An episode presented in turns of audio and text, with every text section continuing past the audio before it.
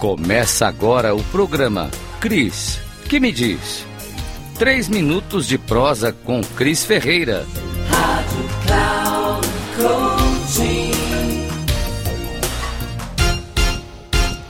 O que eu quero te dizer hoje é que a deusa grega que representa o casamento é Hera, a esposa do todo-poderoso deus Zeus.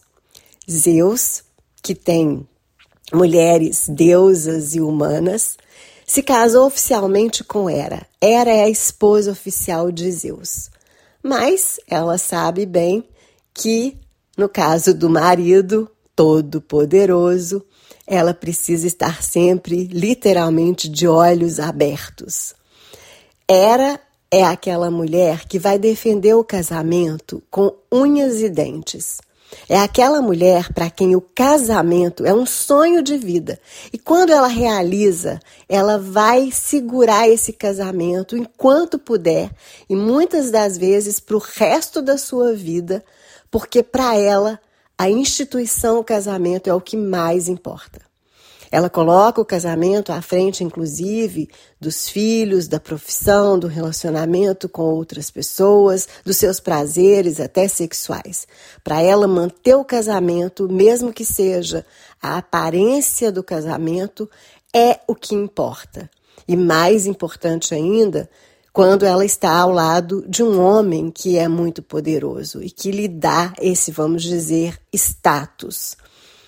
Era representa a mulher também bastante ciumenta, possessiva, uma mulher que exige lealdade, porque afinal de contas, no caso de Hera, ela é casada com um Deus todo-poderoso que não é nada fiel.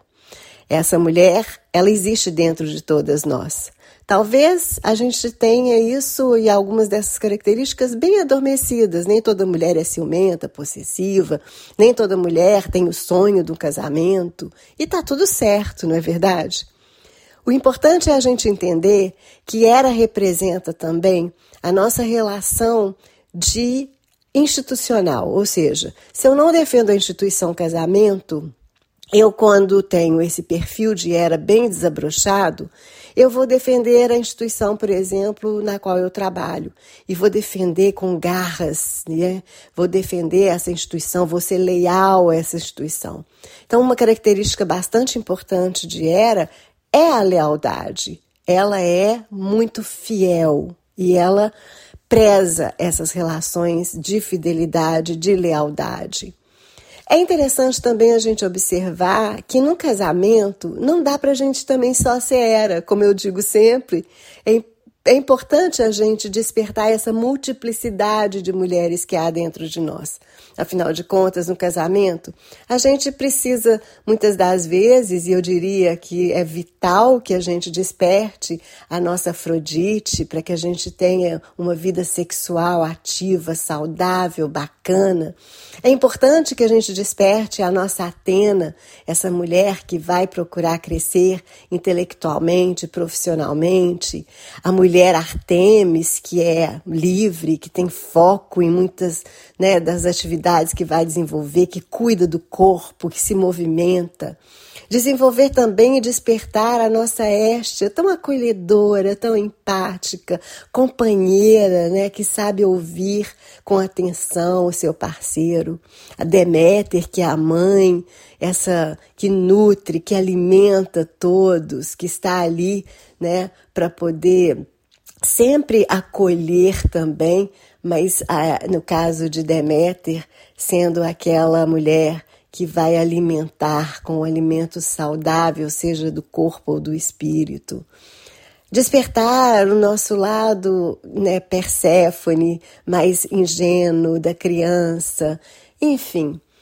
Quando nós ah, vivemos uma relação, um casamento com todas essas deusas ativas dentro de nós, eu acredito que esse casamento pode ser um casamento bem mais saudável, bacana e que faça essa mulher se sentir mais realizada.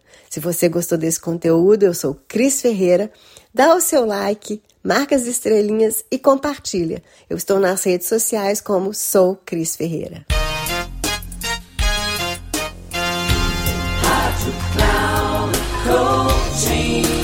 Chegamos ao final do programa. Cris, que me diz?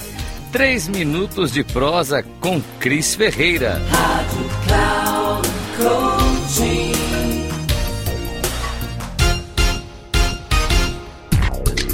Não perca! Cris que me diz. Três minutos de prosa com Cris Ferreira. Sempre às quartas, às nove e meia da manhã, com reprise na quinta, às treze e trinta e na sexta, às dezessete e trinta, aqui na Rádio Claro Coaching.